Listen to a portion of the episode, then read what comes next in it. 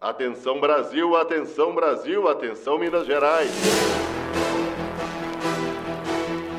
Dentro de instantes, a Rádio FMG Educativa apresenta o programa esportivo Óbvio Lulante, porque no futebol nada é tão óbvio assim.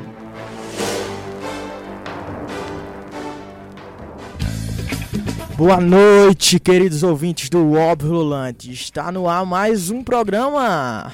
Eu sou o Ives Vieira e estamos no ar neste, nesta quarta-feira, dia 23 de outubro de 2019, aniversário de Pelé, 79 anos do Rei do Futebol. Sempre bom lembrar que o Óbvio Lulante é, é uma parceria da Rádio FMG Educativa com o GFUT, grupos de estudo sobre futebol e torcida. Lembre de nos seguir nas nossas redes sociais. No Twitter é o óbviofmg, estamos também no Facebook, inclusive estamos ao vivo com imagens no Facebook, Óbvio Lulante FMG, no Instagram e nos mais variados agregadores de podcast. Logo após o programa você pode conferir on demand quando e onde quiser. Estamos no Spotify, no Deezer, no Apple Podcast, no Google Podcast, no Castbox e onde você quiser. Estamos aqui hoje, recebemos no estúdio Luiz Nicásio. Boa noite, Luiz. Boa noite, Iso. Boa noite, Thiago. Boa noite, ouvintes. Recebemos hoje Silvio Ricardo. Boa noite, Silvio. É um prazer tê-los conosco. Fala, meu amigo. Boa noite. Boa noite a todos os ouvintes. Queria só fazer uma correção. Hoje não é só aniversário do Pelé, não. Hoje também é aniversário de Luana Moreno da Silva, minha filha querida. Acabei de almoçar com ela, né? E 18 anos, minha Luaninha, um grande beijo aí do papai, que está na escuta aí junto com a Camila, a minha, minha primogênita, né? Então hoje a audiência do, do Óbvio está maior aqui, tá? Então parabéns, boa noite Beatriz Calil. Boa noite Ives, boa noite a todas e todos que nos escutam hoje. Para fechar, TJ. Boa noite, TJ. Boa noite, Ives. Boa noite, queridos e queridas ouvintes. Vamos para mais um óbvio lulante. Para fechar não, que Thiago Peruco está aqui do meu lado, como de costume. Boa noite, Thiago. Boa noite, bora para mais um óbvio. Então, sem mais delongas, vamos aos nossos destaques da semana e do dia. Começando aqui ao meu lado com o Thiago Peruco. Por favor, Thiago, me diga seu destaque. Meu destaque de hoje é, para a partida que vai acontecer daqui a pouco, às nove e meia da noite, lá no Maracanã, entre Flamengo e Grêmio, que muitos, que muitos dizem, aqueles que estão lá presentes no Rio de Janeiro, estão falando que o clima é de Copa do Mundo, de final de Copa do Mundo, e não era para menos, né? Flamengo e Grêmio, é uma rivalidade ainda criada pelo Renato Gaúcho nesse, nesse tempinho de, de espera até a semifinal acontecer, e que eu acho e espero que vai ser um bom jogo. Segura que já já tem palpitômetro aqui no óbvio. Luiz Nicásio, por favor, nos diga o seu destaque da semana ou do dia no mundo futebolístico. Destaque vem para complementar o Thiago. Se ele fala de hoje, eu falo de ontem, né? Aquele jogo que foi carregado em emoção e descarregado em qualidade técnica, né? Foi um, um grande jogo e mais uma vez o River conseguiu se classificar em cima do, do Boca. Uma coisa que, que chamou a atenção foi a quantidade de títulos que o Galhardo já tem, né, como técnico do River, são 14 em 5 anos. Incrível, incrível. Seria meu destaque também, mas tudo bem. Aqui é mostra que nossa, nossa equipe está entrosada. Silvio, poderia nos dar o prazer de dar seu destaque aqui no óbvio? Meu destaque é para a movimentação política que acontece na América Latina, né? E qual nós vamos tratar aqui, inclusive, nesse programa, né? e a boa participação, a participação de alguns jogadores, né, não ficando alheios a tudo isso que está acontecendo. Beatriz Calil, por favor, dê o seu destaque. Meu destaque de hoje também é sobre o jogo de mais tarde, mas é sobre um aspecto aí peculiar, porque o Flamengo pediu que os torcedores entrem cedo no estádio, porque além dos portões abrirem seis e meia, vai ter cerveja lá dentro duas por dez antes e durante o jogo. E somente os bares dentro do estádio vão fazer isso. Os ambulantes, mesmo dentro, não participam da promoção. TJ, o seu destaque, por gentileza. Então, Ives e querido ouvinte, o meu destaque vai para Leonardo Silva, o zagueiro do Atlético que se tornou o maior zagueiro artilheiro da história do clube, ultrapassando o companheiro Hever, chegando aos 33 gols. Evidente que o Hever ainda pode superar a marca do Léo Silva, mas isso vale como um destaque na carreira dele, que jogou também pelo Cruzeiro. Eu não sei se dá um desconto, né, dos gols que ele fez contra o Atlético, quando jogar pelo Cruzeiro. E também destaca o Galinho, cara, que venceu aí o, o Vasco pelo Sub-20 por 1 a 0 terminou agora há pouco a partida. Para eu não ficar sem destaque, acabei aqui de abrir o Globoesporte.com e vi uma, uma notícia que me chamou a atenção. Segurança é demitido após comemorar a classificação do River sobre o Boca dentro do campo. Estava trabalhando por Boca, mas comemorou a classificação do maior rival do Boca e acabou sendo demitido. Não se deu bem. Mas seguindo, vamos aqui começar. Uma nossos... justa demissão. Uma justa é, demissão. Justíssimo. Ao de concordar. Vamos começar com nossos destaques, nossos palpites. Hoje a semifinal decisiva, o último finalista da Libertadores da América, a final que será disputada em Santiago no dia 23 de novembro. Vou começar por TJ. Qual o seu destaque para hoje? Quem passa? Qual vai ser o placar? Cara, vai ser um jogo que eu espero que seja bom de futebol, cara. Mas eu, é, devido às circunstâncias, eu tô achando que pelo futebol que o Flamengo tá apresentando, ele deve passar. Eu, o placar eu acho que vai ficar 1x0, porque o Grêmio vai ser osso duro pro Flamengo hoje. Beatriz Calil, o seu palpite. Olha, eu sou meio ácida com isso, né? Então, nos pênaltis, Grêmio passa. Silvio, qual o seu palpite? Então, uma coisa é desejo, outra coisa é realidade, né? Bom, bom, bom ponto, É, bom ponto. Então, assim, realmente é, a- o time do Flamengo tá bem, né? Mas, assim como a Calil colocou aqui, né? Eu acho que os deuses do futebol já escreveram isso há 5 milhões de anos e vai ser isso, né? O Grêmio passa nos pênaltis. Luiz, por favor, seu, seu palpite para o jogo desta noite. Eu vou um pouquinho além. Grêmio passa durante o jogo. Aqui, Thiago n- se- dará o seu palpite. Nossa senhora, mas só dá Grêmio hoje aqui, né? E eu vou, eu, eu concordo com, com, com a maioria, assina embaixo, da Grêmio e sou, estou com o Luiz, da Grêmio é, dentro do jogo. Eu tenho certeza que será um grande jogo no Maracanã, um, talvez um dos melhores do ano no futebol brasileiro, duas equipes que jogam pra frente, que jogam bonito, dois dos melhores técnicos atualmente no futebol brasileiro. Mas como o TJ falou, o Flamengo está hoje está um pouco acima das demais equipes no Brasil e o Flamengo se classificará com um 2 a 1. Ives. Eu Pode queria falar. só falar que eu fiz questão de falar também meu placar, porque geralmente costuma dar muito errado quando eu dou palpite. então eu peguei e falei. Após essa rodada de palpite aqui no Óbvio Lulante na UFMG Educativa 104,5, vamos para o nosso primeiro intervalo e voltamos já já. Voltamos na UFMG Educativa 104,5 aqui com o nosso Óbvio Lulante e Thiago Costa participando via WhatsApp mandou que mais teve mais problemas pelo jogo de ontem, já que um atacante do Rosário Central se desculpou após postar foto com a camisa do River Plate. Mas dando seguimento ao nosso programa, vamos de meu time de botão. Meu time de botão. Vamos com Luiz Nicásio com o meu time de botão. Vai, Luiz. Bem, queridas e queridos ouvintes, hoje a escolha do quadro foi inspirada na manifestação do Santos Futebol Clube na última sexta-feira, que fez uma publicação nas redes sociais em combate aos preconceitos. Na postagem, o clube afirma que se a pessoa é racista, preconceituosa ou xenófoba, não deve comparecer aos jogos do Santos ou torcer pelo clube, e mais. Diz que essas pessoas não são bem-vindas à casa do clube. Bem, inspirado nessa manifestação, decidi fazer o meu time de botão, na verdade, com dois times de botão. Um deles apenas com atletas negros e outro com apenas estrangeiros que jogaram no futebol mineiro, fazendo referência ao racismo e à xenofobia é, refutadas pelo Santos. A escolha passou preferencialmente por jogadores que vi atuar. E aí, como estava difícil, acabei é, lançando mão de um saudosismo do não vivido, né? Algumas coisas que já ouvi sobre determinados jogadores. Fora algumas improvisações estranhas que aconteceram. Então, começando com a equipe dos atletas negros, na posição que eu mais gosto, um atleta que admiro tanto quanto tem uma ponta de raiva. Não pelo Cruzeiro, mas pelo período que ele estava no Corinthians, o grande Dida, que ganhou vários jogos e títulos com defesas inacreditáveis. Na lateral direita, Mancini. Teve algumas passagens pelo Galo, com forte chute, teve um reconhecimento significativo na Itália. Na dupla de zaga, de muito respeito, Cláudio Caçapa, vitorioso no Galo e grande ídolo no Lyon. E ao seu lado, Léo Silva, que foi ídolo nas duas torcidas, obviamente, mais no Galo, o TJ até citou aqui mais cedo.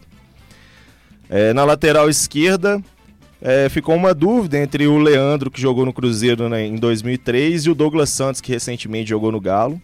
Fiquei com o Leandro pelo, pelo título e pelo futebol vistoso que o Cruzeiro apresentou em 2003.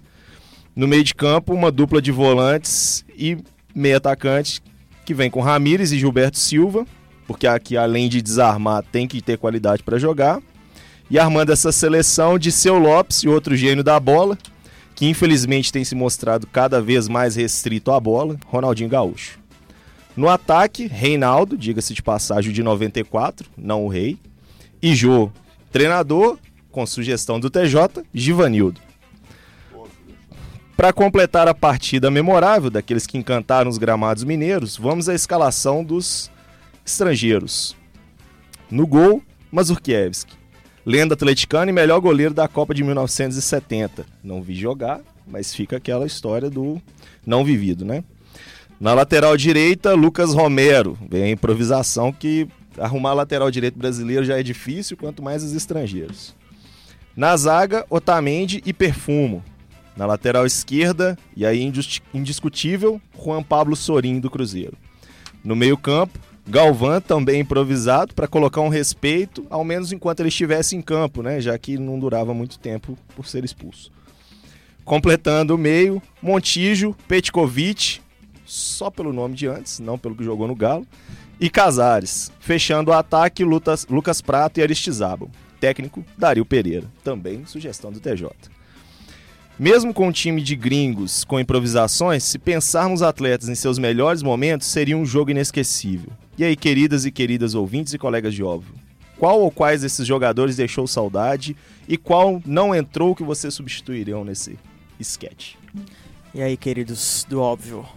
Bom, como ninguém aqui viu o Mazukiev jogando, só eu, né? É, é, na Copa de 70, eu tô votando com ele. Realmente era um grande goleiro e, e quando foi transferido para cá, eu lembro, eu ainda era criança, mas eu lembro que isso deu uma repercussão muito grande, né? Porque era o goleiro é, que tinha jogado uma Copa do Mundo e veio jogar no futebol mineiro, que não era um, futebol muito aberto a, a, a, a jogadores do estrangeiro, assim, então foi bem interessante.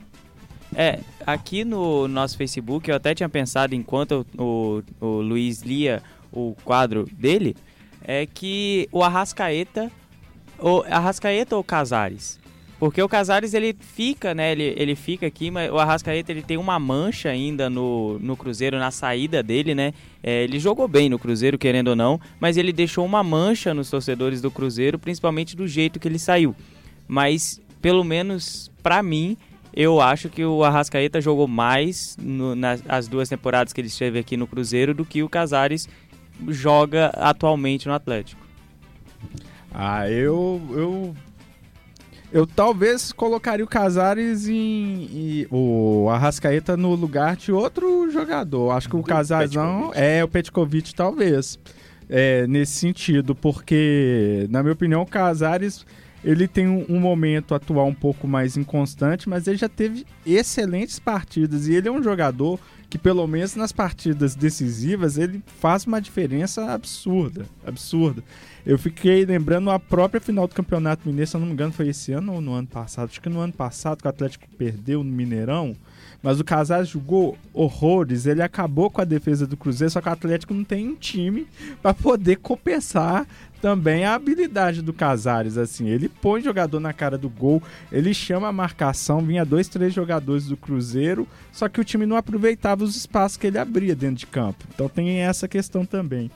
Eu gostei da ideia de colocar o Mazukiev, eu também não vi ele jogar, mas é muito melhor do que você colocar, por exemplo, um Carine, né? Que jogou no Atlético. não, lembrado pelo amor foi, de Deus. Mas...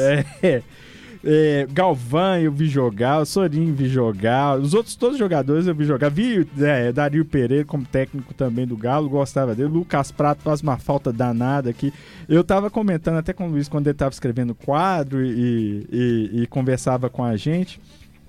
É, que pelo menos o time do, do da, da, dos negros que ele montou, cara, ia ser um timaço se você pensar na, no, é, no auge de cada um desses jogadores. E se bem que todos esses jogadores, em algum momento, estiver, tirando de seu, estiveram em campo, mais ou menos na mesma época. Ou seja, ia ser um, um baita de um time de ver jogar e de, de dar assim é, refresco aos olhos, né? Agora, essa, essa situação de, de montar um time apenas com gringos foi um negócio peculiar, porque eu me propus a fazer isso e de repente eu vi que não dava muito para fazer, né? Não se contratam volantes de qualidade para o futebol mineiro gringos, não se contrata lateral direito, até porque não tem mesmo. E o Galvão acabou indo parar ali porque eu não tinha como tirar o perfume pela história dele do Cruzeiro e o Otamendi pelo pouco tempo que jogou, mas quanto jogou e quanto joga no Manchester City. Mas o Galvão tem um lugar guardado no meu coração pelo Atlético e Vitória de 1999, com com a briga do Fábio Costa. Então, assim, ele me representou muito. Ele ia entrar nesse time em qualquer lugar, mas ele ia estar. Tá. Eu acho que no time dos gringos aí, a única mudança que eu faria seria no, no, no 4-4-2, eu ia botar um 4-3-3 e tirar o, o, o Pet e colocar o Marcelo Moreno no ataque, porque, nossa, saudades, viu? Eu, eu, eu, assim, de fora, né, um pouco do futebol mineiro, assim, sem ser torcedor, eu tenho admiração pelo futebol do Lucas Prato, assim, porra, eu, eu sempre acho que ele encaixaria ali com a camisa Cruz Maltina como uma luva. Meu Deus do céu, eu gosto muito dele. Colorir a faixa vermelha Nossa do River de preto, né? senhora. Lucas Prato, que saiu do São Paulo rumo ao River Plate e já chegou à sua segunda final consecutiva de Libertadores, sob o comando de Marcelo Galhardo. Dando segmento aqui ao óbvio Lulante, vamos de notícias Lulantes com TJ. Vai, TJ. Então, Ives, querido e querida ouvinte, a notícia lulante de hoje vem Santos versus Grupa contra o racismo. Lá vai. O coletivo Grupa, coletivo de mulheres torcedoras do Atlético, tem promovido no Independência uma campanha contra a homofobia e o racismo no futebol. A campanha consiste em distribuir adesivos contra a LGBTfobia e ao racismo a torcedores do Atlético. Pelas redes sociais, o coletivo se posiciona com, fre com frequência em questões sociais. Enquanto no Atlético só as torcedoras se manifestam mais abertamente, o Santos, após atos de machismo, xenofobia e racismo de seus próprios torcedores no jogo contra o Ceará, divulgou uma campanha nas redes sociais. Abre aspas para o texto da campanha. Se você é racista, preconceituoso ou xenófobo, por favor, não compareça aos jogos do Santos. Não seja sócio rei e não use os nossos produtos oficiais. Melhor ainda, deixe de torcer para o Santos. Você não merece esse clube e não é bem-vindo. Fecha aspas da campanha do Santos, uma, um texto forte assim. E é interessante porque marcou posição, né? Vindo aí na esteira do que o Bahia vem fazendo, essa campanha do Santos marcou posição, pelo menos nessa parte final do texto, eu, eu vi que eles tentaram fugir dos termos né, é, homofóbico ou machista, né? Colocou preconceituoso, que poderia ser uma, uma marcação de posição ainda mais forte ainda. Mas em todo caso, eu acho que vale registrar a campanha e eu acho louvável ela. É, vocês vejam né, o quanto que a postura de um clube mexe né, com a questão, influencia com, a, com, essas questões dentro do futebol brasileiro. Então eu digo, as pessoas fazem diferença. Né? A atitude de um faz diferença. Às vezes as pessoas, ah, não vou fazer isso porque eu tenho medo de represária, coisa e tal. Então, é, essas, essas ações do Bahia tiveram uma repercussão super positiva e outros clubes já começam a ver que não dá para manter essa postura retrógrada, essa postura é, antiquada, essa postura babaca né, da manutenção desses valores que, que, que são hegemônicos no futebol. E isso vai acabar influenciando gerações, obviamente. Né? Então, assim, é, o Bahia tem toda a minha admiração aí. Se faz isso por marketing ou não, mas que tem influenciado, tem influenciado sim. A campanha do, do Santos eu diria que é forte e inesperada, né? Porque o Santos, muita gente estava esperando algo mais como outros clubes têm fazendo, não tão forte assim, firme, mas ainda bem que fez dessa forma. E a, a, gente deixa aqui nossos aplausos para o Santos, que continue seguindo essa, essa pegada de, de campanhas contra, a favor de, de minorias, etc. Como o Bahia vem fazendo tão bem, como exemplo há tantos meses.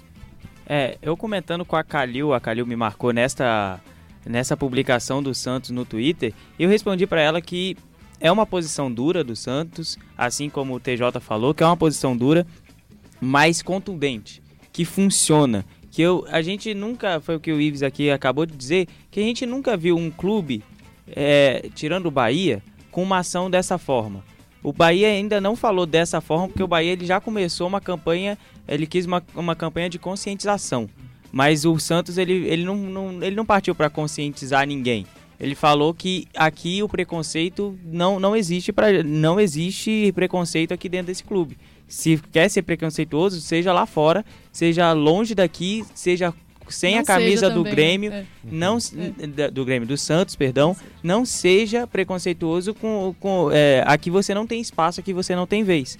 E é uma, uma realmente uma ação é, muito dura, mas que uma resposta que a gente nunca tinha visto e por isso que a gente aplaude. A gente aplaudindo isso, a gente quer incentivar também mais clubes a serem assim.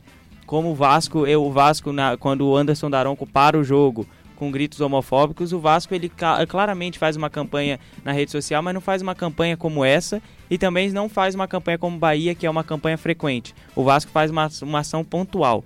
Mas enquanto Enquanto o Santos tem que fez agora e tem que continuar fazendo, mas tem que ser uma campanha que vai durar e que seja dura e que fale homofobia não, racismo não, aqui vocês não são assim, não vão ser em lugar nenhum.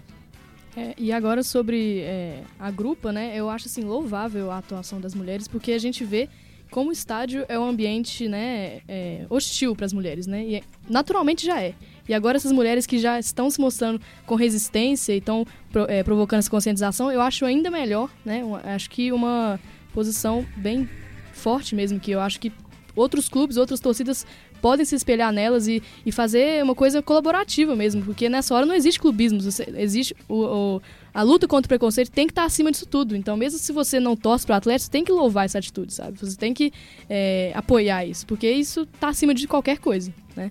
Então, parabéns aí para a grupa e que tenha sucesso na- nas ações para os próximos jogos e que outros clubes também, outras torcidas, é, façam essa campanha similar.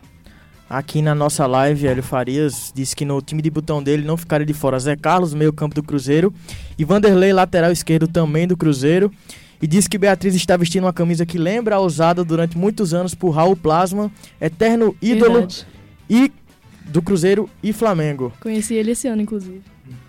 É, vou mandar um abraço Ra- aqui Raul pra- que já esteve aqui no Óbvio Lulante também, né? Lembrar isso.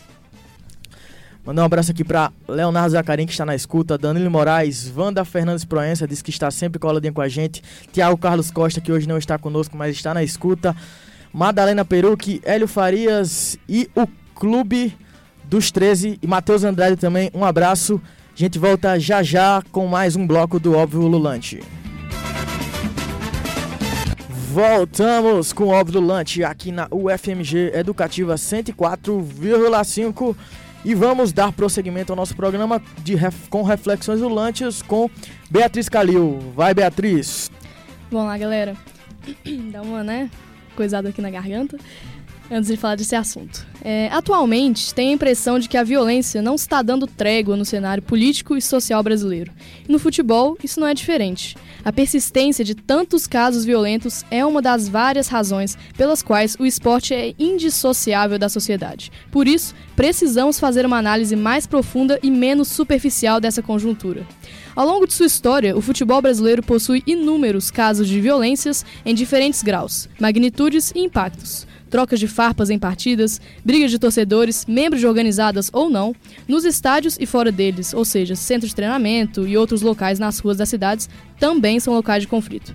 Por sua relevância e urgência, a violência no futebol está em estudos acadêmicos, pesquisas, produções culturais e reportagens. Vou refletir sobre três casos emblemáticos recentes. Aproveitando a proximidade geográfica, em três jogos seguidos do Cruzeiro no Mineirão, houve conflitos entre torcidas organizadas com intervenções duras da polícia, gás de pimenta e bombas de efeito moral. Tudo isso diante de torcedores comuns, gerando medo e tensão generalizados.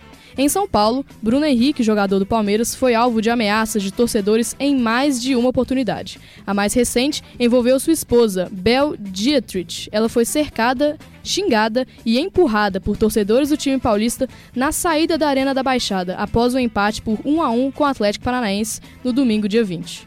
O deplorável caso mostra que a violência contra a mulher não se restringe ao contexto doméstico, Muito pelo contrário. Ela pode acontecer em qualquer contexto, inclusive no futebol, onde as mulheres já enfrentam tantos obstáculos e preconceitos. Afinal, o machismo também se enquadra em violência. Vale lembrar também a breve nota divulgada pelo Palmeiras repudiando o ocorrido. O terceiro e último caso que citarei representa uma, entre aspas, prevenção que antecede a violência, mas que também possui seu teor violento. Na manhã de ontem, a Polícia Civil do Rio prendeu cerca de 20 suspeitos que planejavam fazer atos ilícitos, como falsificar ingressos, cometer roubos e invasões, no Maracanã na noite de hoje, no jogo entre Flamengo e Grêmio pela semi da Libertadores. Porém, nessa sociedade muito punitivista e pouco educativa em que vivemos, faço um questionamento. O próprio ato de prender, ainda mais antes do crime ser cometido, já não é em si violento? Agora, antes de finalizar minha reflexão, quero recomendar a reportagem A Violência no Futebol como Retrato do Brasil, do jornalista Breler Pires, que inclusive deu uma palestra organizada pelo GFUT há alguns meses no FMG. Ela faz uma abrangente análise do assunto da reportagem. Leitura necessária, sobretudo nesses últimos tempos. Mas e aí, colegas e ouvintes ululantes? O que me dizem sobre as tantas violências que acontecem no futebol brasileiro? Há saídas para essa realidade que me parece cada vez mais caótica? Isso me lembra a, a, na semana passada a notícia que a gente trouxe é, a respeito dos torcedores cariocas que estão indo menos ao estádio e a resposta do porquê eles estavam indo menos ao estádio seria a violência que tem dentro do, do estádio. E também indo aqui no jogo Flamengo e Cruzeiro e Flamengo, né, aqui no Mineirão, eu presenciei de perto a briga entre Máfia Azul e Pavilhão. Então, e assim, duas torcidas do mesmo time, mesmo time estando em situação né, de é, possível rebaixamento, lutando contra o rebaixamento, numa crise é, política, econômica dentro do, do, dentro do clube, mas assim, não justifica, né?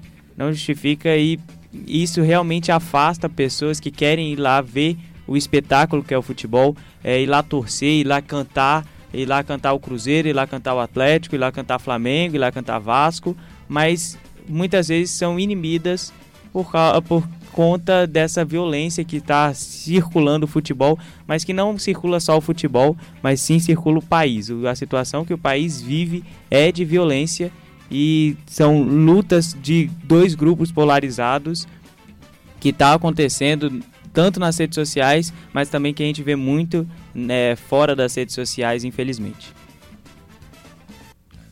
Assim, eu acho que, primeiro, algumas coisas merecem ser pontuadas, né? Eu acho que, obviamente, que o, o, o país né, é, vive um momento de, de uma certa concessão à violência, né? Em função de quem está no governo, é, autorizando isso, né, já que a campanha política é com o símbolo da arma, é, é, é essa ideia né, de, de, é, de, se valorizar né, a violência para se conseguir as coisas. Então, isso aí está tá claro. Porém, é, é, eu discordo um pouco da ideia de que os estádios estão mais violentos, muito pelo contrário. Né? Eu acho que o, o, os estádios, né? Então, quando fala dessa questão do público, né? O estádio em si, ele não está violento. O que está violento é a pessoa sair de casa para ir para o estádio. Né? Então, no Rio de Janeiro, eu tive a semana passada lá, eu até é, fui a São Januário, né? O estádio é muito tranquilo, em função de todas essa, essas normativas que estão colocadas hoje no estádio, né? Então, é, é mas a, o seu deslocamento né, para o estádio, sobretudo quando você sai do estádio, aí sim, né? Então isso é o caso do Rio, e isso, é, isso vai ser no Brasil todo, né? E agora nós vemos um outro tipo de, de, de violências a, acontecendo, são protestos também na América Latina de uma maneira geral. Mas assim, é, eu acho que as pessoas estão deixando de sair, mas não estão deixando só de ir ao futebol. As pessoas estão deixando de ir ao restaurante, estão deixando de ir ao bar, as pessoas estão deixando é, de uma série de lugares, né? Estão preferindo ficar em casa em função disso aí que a gente está vivendo. Né? E as pessoas desempregadas, as pessoas é, é, vivendo nas ruas. Né? Então, é, é, esse, isso gera violência, a miséria gera violência. Né? Então, a violência ela não acontece por si só, ela acontece em função de toda uma política social, né, de toda uma política é, econômica que está sendo implantada no Brasil e isso é muito grave. A gente, né, o Silvio falou aí da, dessa questão de ir sair de casa e a gente ter medo de sair de casa. A gente compra um celular, a gente paga, sei lá, mil, dois mil, tem pessoas agora pagando nove mil, né, com o iPhone lançando agora, nove mil no celular, para você pegar o seu celular e colocar ou no bolso ou esconder ele em qualquer outro lugar para você não ser pego na rua. Para pessoa, para você ver quando você vê uma pessoa para você, ah, eu não tenho celular. E isso, assim, a, a, situação no Rio de Janeiro a gente vê umas notícias, talvez, claro que aqui chega uma notícia talvez exagerada, a gente acha que a gente chega lá, a gente já, já perdeu a nossa carteira, já perdeu o celular, mas claro que não é assim, é só as notícias que chegam aqui, parece, faz parecer que é assim, mas é, é tão caótica a segurança pública que a gente vive que a gente tem medo de ir, de sair na rua, de sair com nossos amigos. Ah, não, vem você pra cá, vamos ficar em casa mesmo, porque se a gente for para um bar, pode ser que a gente seja roubado, a gente perca nossas. É, é, nós, classe média, perdermos um celular ou perdermos uma carteira, né? É você ver as pessoas é, na miséria, vivendo na rua. Né? Isso está muito sério mesmo, né? Então, assim, a, a, política econômica implementada no Brasil e em, em, boa parte dos países, né, ela tem sido muito violenta. Então, não haverá, não há outra possibilidade que não seja a resposta da violência na sociedade. Não tem outra possibilidade, né? Então, é, é, é por aí que nós vamos. Vamos seguir aqui com o nosso programa e vamos de Notícias Ulantes, um tema que envolve futebol e economia, como o Silvio falou, e vai mostrar que uns têm tão pouco e outros têm tanto. Com Thiago Perucci. Bom, é um lado bom, pelo menos, desse do, no, que está acontecendo agora no Rio de Janeiro, as pessoas saindo de casa. 13 mil ingressos é, foram vendidos para pessoas que não moram no Rio de Janeiro, que não são é, da cidade do Rio de Janeiro, para a partida de hoje, logo mais, né? Flamengo e Grêmio pela semifinal da Libertadores. Isso corresponde a 19% do total de 68.015 ingressos é, disponibilizados pela, pela Comembol e pelo Flamengo, né? E esse número de visitantes é com certeza muito maior, já que estão no Rio é, para o jogo outras pessoas que não compraram ingresso, mas que vão assistir ao jogo lá no Rio de Janeiro.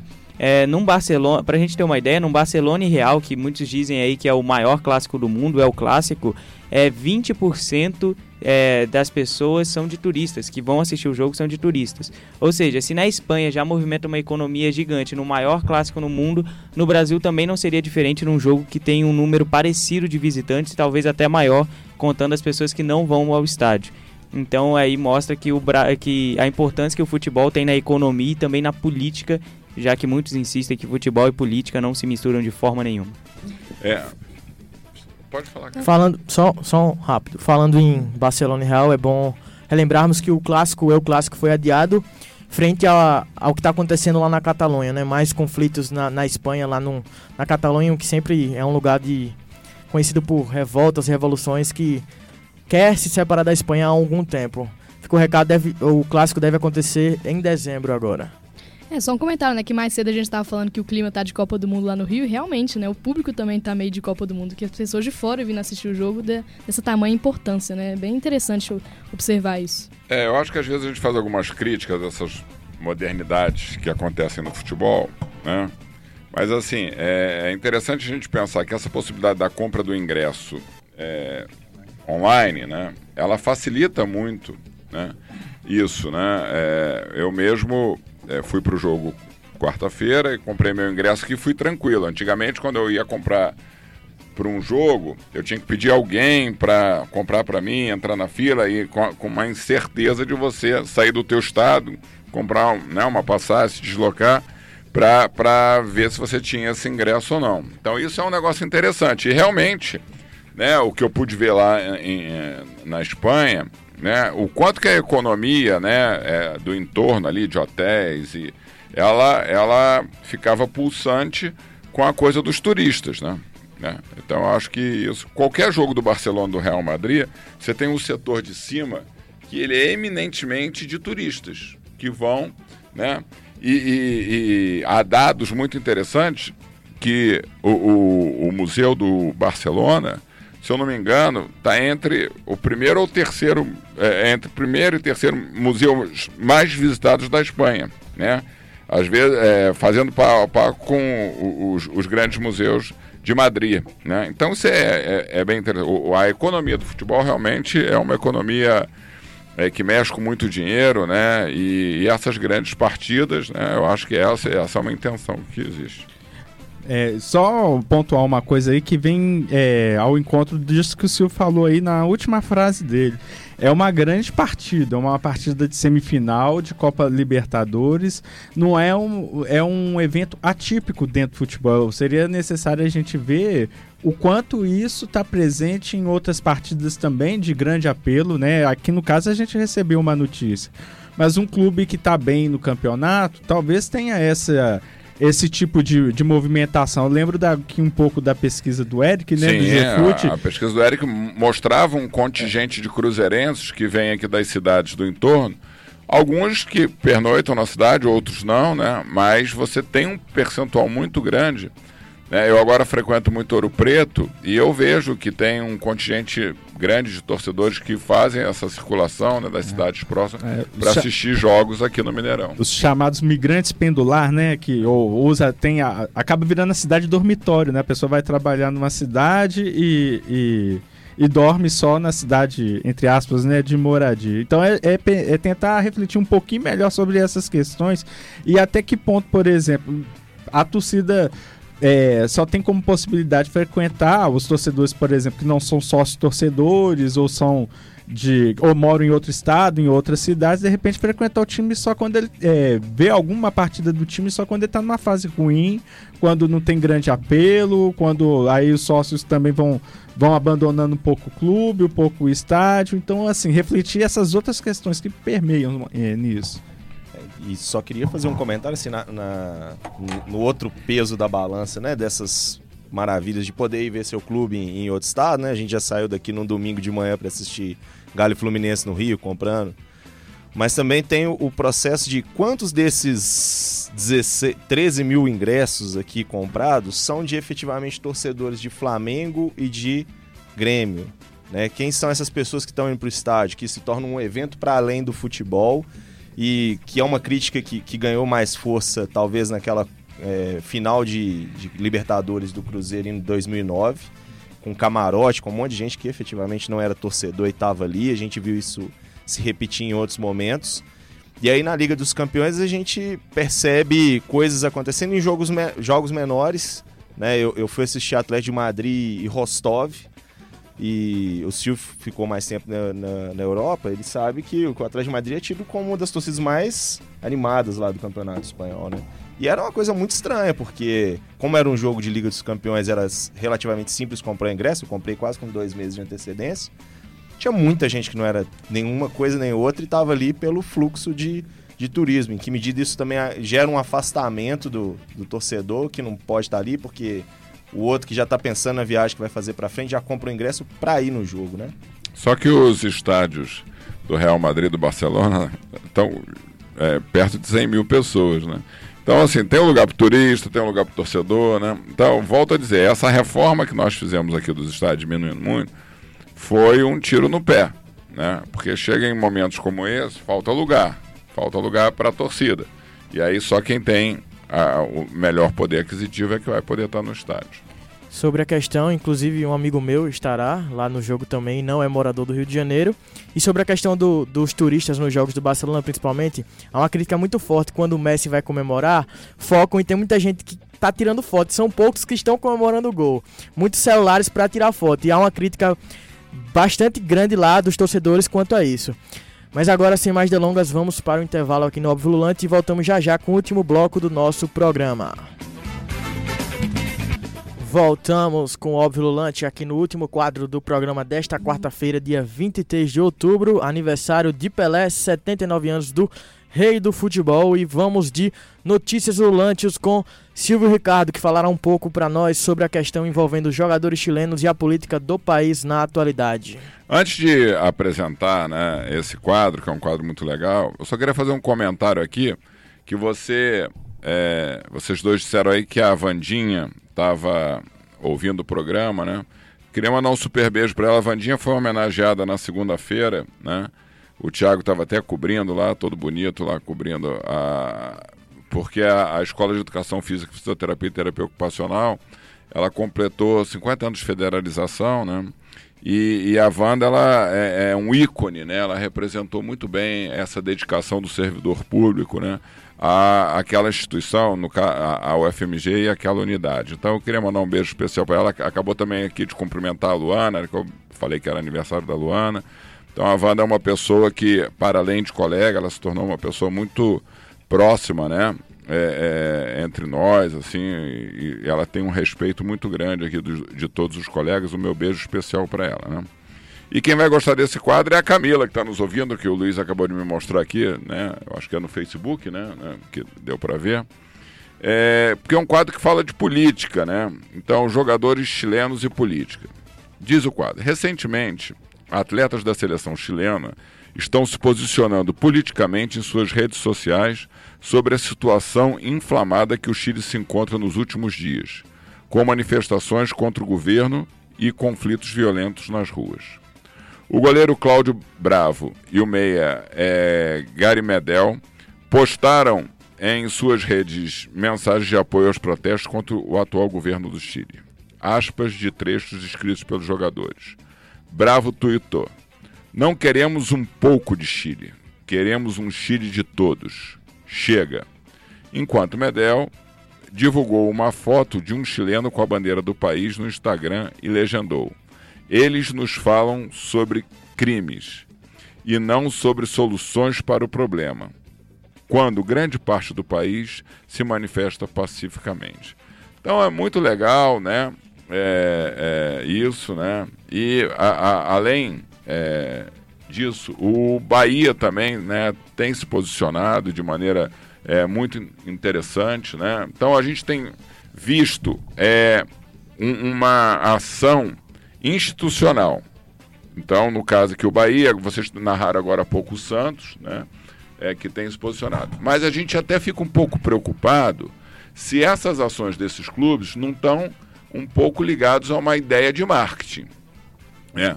Porém, quando o jogador se coloca, ele está colocando a cara dele, porque, obviamente, você tem nos seus clubes e torcedores que são de direita, você tem né? É, é, e o meio do futebol ele é crivado é, é, de pessoas né, mais conservadoras, né?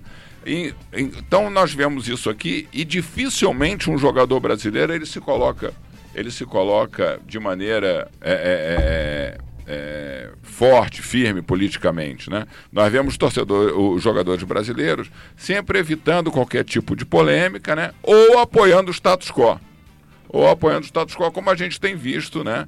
Com alguns é, é, jogadores aí é, apoiando essa, essa coisa que nós temos hoje no atual governo, né? De, de, de símbolos de arminha, de bater continência, essas coisas assim. Então, é, é muito legal ver isso, né? É, e espero que é, nós é, tenhamos aí um choque de consciência nesse Brasil para que é, é, além de clubes, também jogadores possam no, no apoiar aí algo de melhor, de mais progressista para a sociedade brasileira. O é. exemplo de hoje de atleta que se diz progressista, que se diz de esquerda, é Igor Julião, lateral direito do Fluminense. Muito, muito engajado nas redes sociais, sempre botando sua opinião no verdade, Twitter principalmente. Merece, deixar aqui. Merece o mérito. Uhum.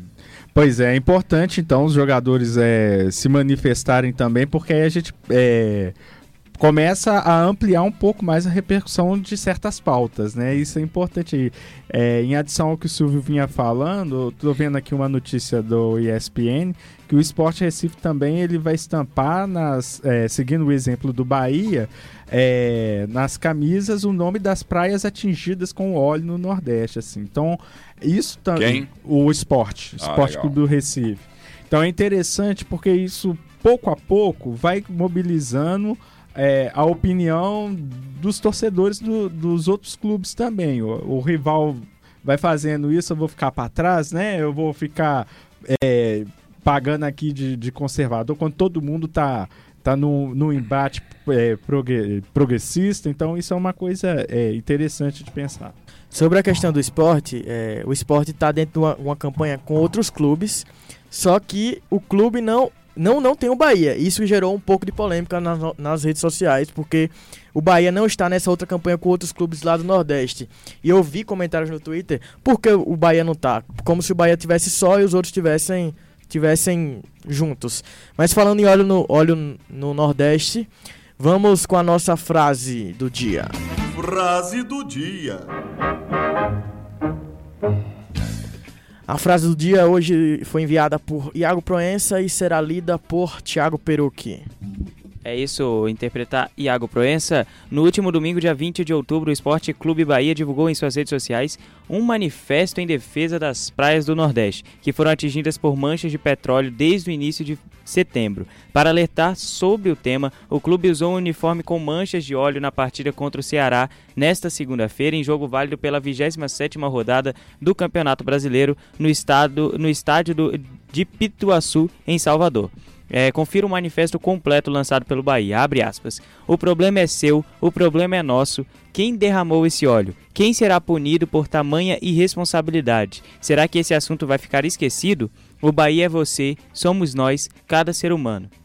É a forma como representamos o amor, o apego, o chamego, o sagrado, a justiça. O Bahia é a união de um povo que vibra na mesma direção que respira o mesmo ar e que depende da mesma natureza para existir, para sobreviver. Jogaremos nesta segunda-feira, dia 21, contra o Ceará em Pituaçu, com a camisa do esquadrão manchada de óleo. Um convite à reflexão. O que faz um ser humano atacar e destruir espaços sagrados? O lucro a qualquer custo pode ser capaz de destruir a ética e as leis que regem e viabilizam a humanidade? a, bar a barbárie deve ser tratada como tal, não como algo natural. E aí, caros ouvintes, o que acharam dessa, dessa iniciativa? Rola a bola para vocês. É, o, o, TJ levantou a bola do esporte, o, o Ives continuou aqui, mas é, eu acho que vem na direção do que o Silvio estava falando, né? É, na medida em que há um, um, um, aglomerado de clubes aí, né? Eu estava até pegando a lista aqui, CSA, CRB, Ceará, Fortaleza, Esporte e Vitória, que faz esse movimento, que em algumas mídias tem sido foi iniciado pelo Bahia. Por que, que não é acompanhado pelos clubes? Porque ao mesmo tempo que há esse, esse movimento e que é importante e que, na medida em que é, é feito por, por jogadores especificamente, isso ganha um corpo maior, que não está acontecendo tanto assim, é, por outro lado aparece essa rivalidade, esse desejo de marketing, esse desejo de mostrar que eu também faço, mas por que, que eu não faço junto ali com, com o Bahia? Por que, que eu não faço junto com o Vasco, com o Cruzeiro, com quem for que, que tá fazendo, né? Esses in interesses, eles em detalhes eles eclodem né, na, na cara da, das pessoas que estão atentas um, um pouquinho mais e, e, a gente vê também que a pauta ambiental é um pouco mais universal, assim, digamos. Porque, por exemplo, você não, não tem como você ser contra a pauta ambiental. Você fala, ah, eu sou a favor da poluição. Não. Ninguém é a favor da poluição, teoricamente. Então é mais fácil, teoricamente, dos clubes fazerem alguma coisa do que, por exemplo, machismo, homofobia ou racismo, que tem um pouco mais de resistência, né? Então tem que ressaltar isso também, né? Que os clubes estão enfrentando um pouco menos de, de resistência da torcida em apoiar isso, porque é uma pauta tem que ser universal, né? A, todas precisam ser, mas essa é um pouco mais fácil de, de você apoiar, assim, sendo você preconceituoso, uma pessoa que não liga para pautas sociais, você vai apoiar a pauta ambiental, eh, pelo menos teoricamente, né? A, a medida da escolha daquilo que, que você se manifesta, né? Uma coisa você, você é tranquilo, então, é, por exemplo, os próprios jogadores chilenos que o Silvio trouxe a notícia ali é de uma condição social, mas que está explodindo no país, né? Que está apontada. E aí, saindo um pouco do futebol para lembrar, o Colin Kaepernick da, da NFL até hoje está sem emprego, né? Porque se manifestou publicamente um conjunto de, de coisas relacionadas a, a, ao preconceito, do, do racismo, coisas assim. Então, é difícil colocar a cara. Eu, eu, queria completar aqui só na, na fala do Luiz, né? A gente está falando sobre o Chile. Uma questão que fica e como ficará a final da Libertadores, hein? Que está marcada para ser em Santiago com essa convulsão social que vem acontecendo no Chile? Isso é uma boa pergunta, porque do ponto de vista de segurança, é, logística, será extremamente complicado. É bom para refletir, até mesmo essa questão da, da final única, né? Colocou em xeque essa, essa aposta aí da, da, da Comembol. Eu agora fiquei lembrando um, um amigo nosso, o Yuri, que ele chegou e perguntou: e aí, vão levar para Madrid de novo, né? Da Conquistadores da América, né? A Comembol se, né, se manifestou a respeito disso, é que falta um mês para a final da Copa Libertadores, mas que ainda não, não, não vão mudar, por enquanto continua a mesma coisa. E por enquanto a gente vai, vai vendo o que, que vai dar. Tem gente defendendo agora voltar um jogo ser no Brasil e o outro ser na Argentina. Vamos ver o que, que vai rolar a, a respeito do Chile aí, né? Pois é, eu vi o André Rizek até sugeriu isso, foi, sugeriu isso de ser um jogo aqui no Brasil e outro na Argentina. Hoje o segundo finalista será decidido no confronto entre Grêmio e Flamengo no Maracanã às nove e meia da noite. Vamos ficando por aqui hoje com o Óbvio Lulante, nesta quarta-feira, dia 23 de outubro. Os agradecimentos para Beatriz Calil, Iago Proença, Luiz Nicásio, TJ, Thiago Peruque, Silvio Ricardo e a equipe técnica da UFMG Educativa, Breno Rodrigues, Thiago França e Judson Porto. Eu sou Ives Vieira e até a próxima quarta-feira. Um abraço.